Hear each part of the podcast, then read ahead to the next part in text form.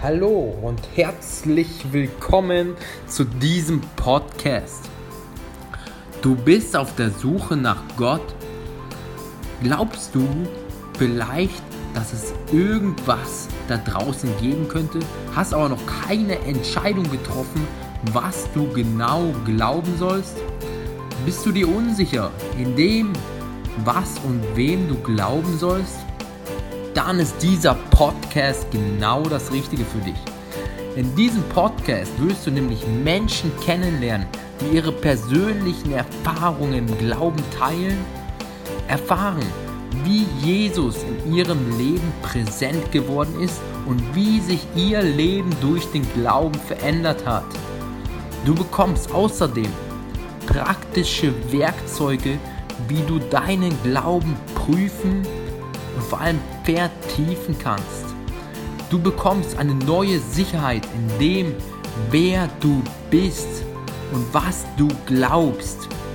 Du wirst sicher und überzeugt vor anderen reden können, wenn es um das Thema Glauben geht und Stellung beziehen können, was du glaubst. Du wirst dadurch neues Selbstvertrauen oder ein neues Bewusstsein bekommen über den, wer du bist. Ich will dir danken, lieber Hörer, dass du auf diesen Podcast gekommen bist. Ich bete jetzt für Aufmerksamkeit und Wachheit für jeden Hörer, für die Inhalte und Geschichten, die in diesem Podcast vorkommen. Danke außerdem, dass du die Leute berührst und dass sie deine Wahrheit erkennen dürfen in deinem Namen Jesus. Amen. Ja, hallo und herzlich willkommen hier zur 21. Folge schon dieses Podcasts. Und ich freue mich, dich hier heute nochmal begrüßen zu dürfen, denn ich finde dieses Thema, was wir in der 20. Folge schon angesprochen hatten, nämlich die Heiligung, sehr spannend und deswegen möchte ich hier an dieser Stelle auch den Teil 2 zum Thema Heiligung herausbringen. Und genau, ich würde nochmal kurz zusammenfassen, denn im ersten Beitrag zum Thema Heiligung ging es darum, was Heiligung genau bedeutet und dass sie aus der Zusammenarbeit von Gott und Mensch resultiert. Und wir haben am Ende ein Gebet gesprochen, dass der Heilige Geist bei uns ist und uns ein neues Bewusstsein gibt und dass er unsere Sprache prüft. Genau. Mein Part unter der Lupe. Wie mein Beitrag zur Heiligung genau aussieht, ist damit aber noch nicht umrissen. Ein besonderes Geheimnis ist es aber nicht. Das braucht es aber auch nicht. Denn Heiligung ist die natürliche Frucht eines gesunden Glaubens. Und dafür gibt es keine besonderen Mittelchen. Handlungen, Umwege oder Abkürzungen.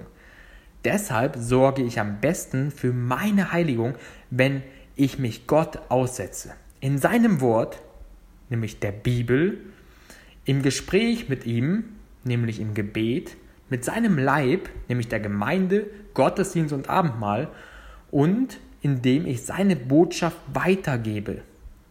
Hilfreich ist es auch, meine Art wie und wo ich Gott am liebsten begegne, genau zu kennen. Zum Beispiel in der Natur, durch genaues Nachdenken oder in der Einsamkeit.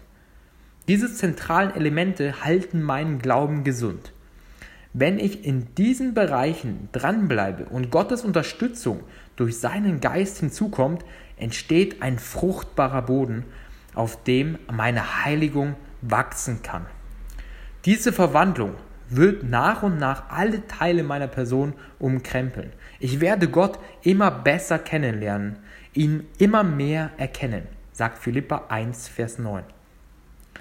2. Korinther 10, Vers 5 sagt, auch jeder meiner Gedanken wird sich mehr und mehr auf Gott ausrichten. Und Philippa 2, Vers 13, ebenso wird mein gesamter Wille mehr und mehr dem entsprechen, was Gott von mir will.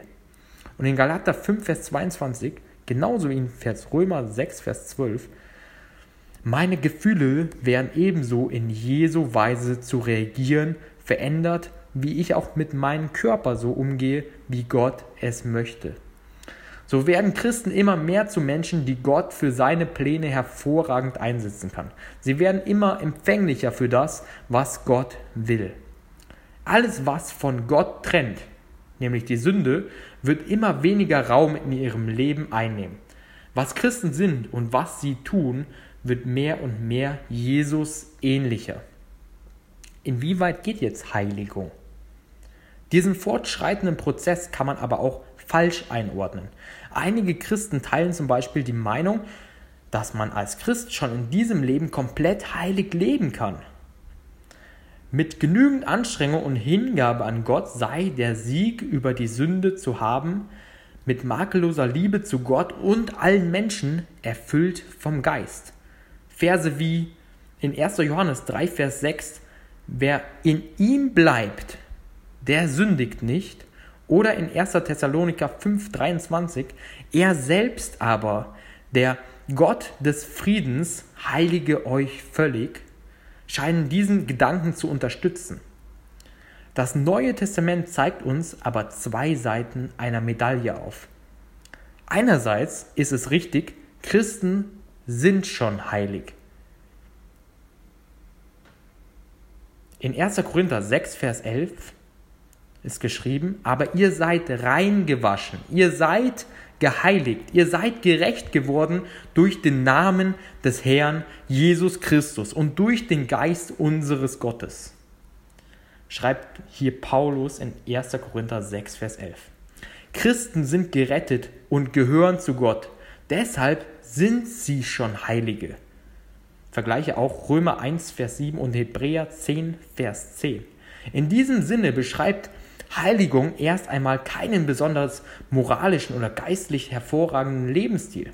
Christen sind auch nach zehn Jahren als Christ nicht mehr gerettet als am Anfang. Andererseits sind Christen weder auf Anhieb ganz frei von Sünde, noch spiegelt ihr Wesen schon vollständig den Charakter Jesu wider. Die Hingabe an Gott muss immer wieder neu geschehen. Die Heiligung und letztlich die Befreiung von den Auswirkungen der Trennung von zu Gott bleibt ein lebenslanger Prozess. Deshalb verwundert es nicht, wenn Paulus die schon genannten Heiligen aufruft, die Sünde nicht herrschen zu lassen.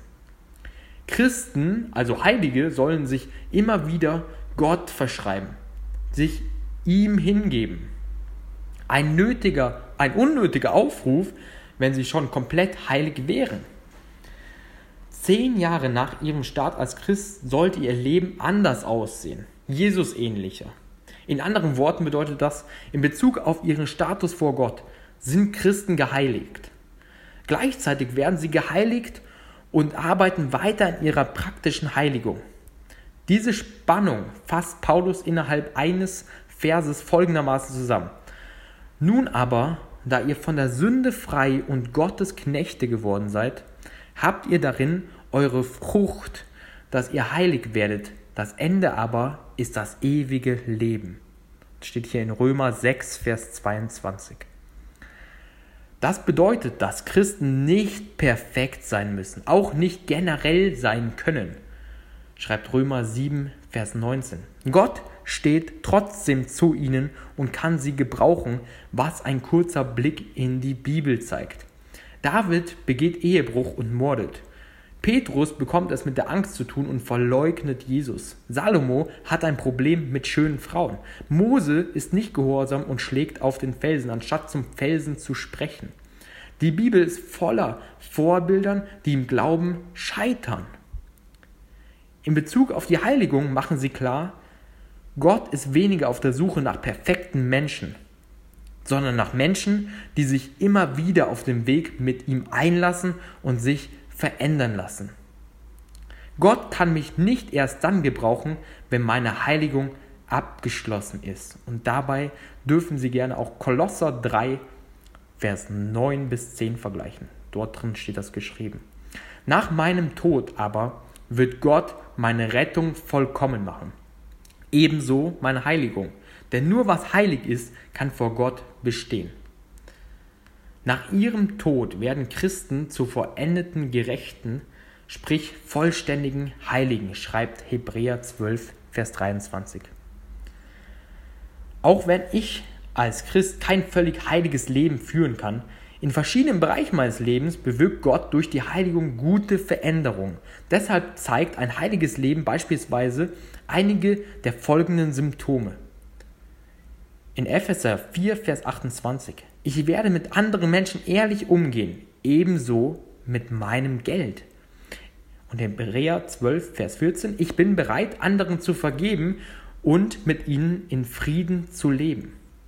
Ich urteile nicht über andere, schreibt Matthäus 7, Vers 1 bis 2. Und versuche meine Zunge als gutes Werkzeug zu gebrauchen. Da ein heiliges Leben vor allem durch die Kraft des Heiligen Geistes möglich ist, sind die Auswirkungen seines Wirkens in mir ebenfalls gute Anzeichungen. Dazu gehören Liebe, Freude, Friede, Langmut, Freundlichkeit, Güte, Treue, Sanftmut und Enthaltsamkeit, schreibt Galater 5, Vers 22 bis 23. Ebenso gehört ein guter Umgang mit Sexualität zu einem heiligen Leben, schreibt 1. Thessaloniker 4, Vers 3. Insgesamt versuche ich als Christ alles zu meiden, was von Gott trennt und jedes seiner Gebote zu halten. Ich werde meinen Alltag mit Gottes Augen sehen und mit Blick auf seine geistliche Dimension einordnen. Heiligkeit bedeutet damit auch, mein Leben mehr und mehr von Gott und anderen Menschen zur Verfügung zu stellen, sich selbst in Gott und im anderen zu verlieren und wiederzufinden.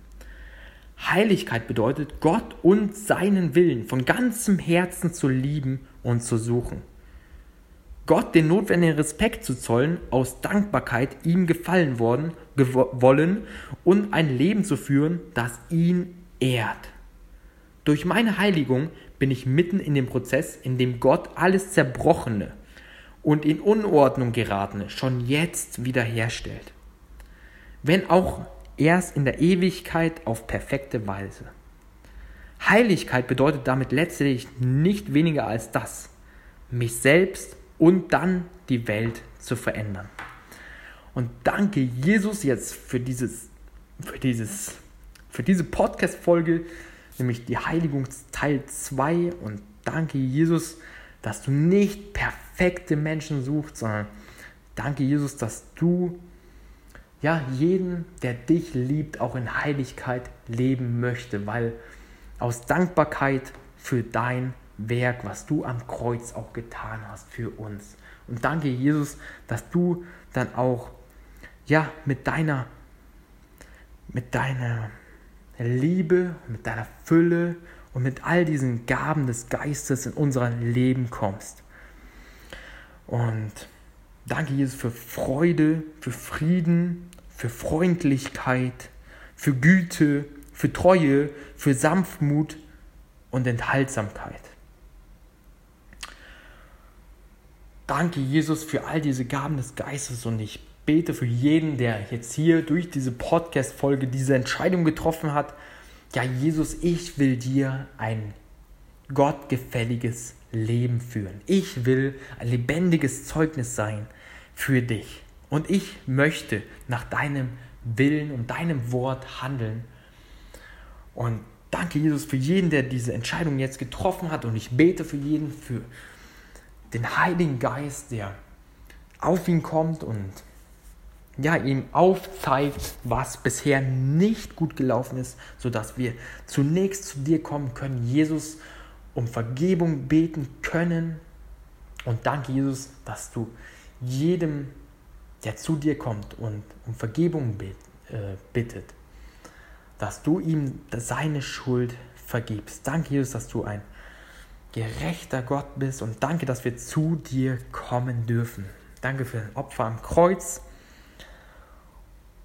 Und ich bete für jeden, der diesen Prozess durchlaufen will, dass dein Heiliger Geist, Jesus, bei ihm ist und dass wir dir immer ähnlicher werden können. Jesus, in deinem Namen, Jesus. Amen. Und ich möchte mich noch herzlich bedanken für deine Aufmerksamkeit, lieber Podcast-Hörer. Und ich segne jeden in Jesu Namen mit einer Liebe, mit einer Freundlichkeit und diese Gaben des Geistes. In deinem Namen, Jesus.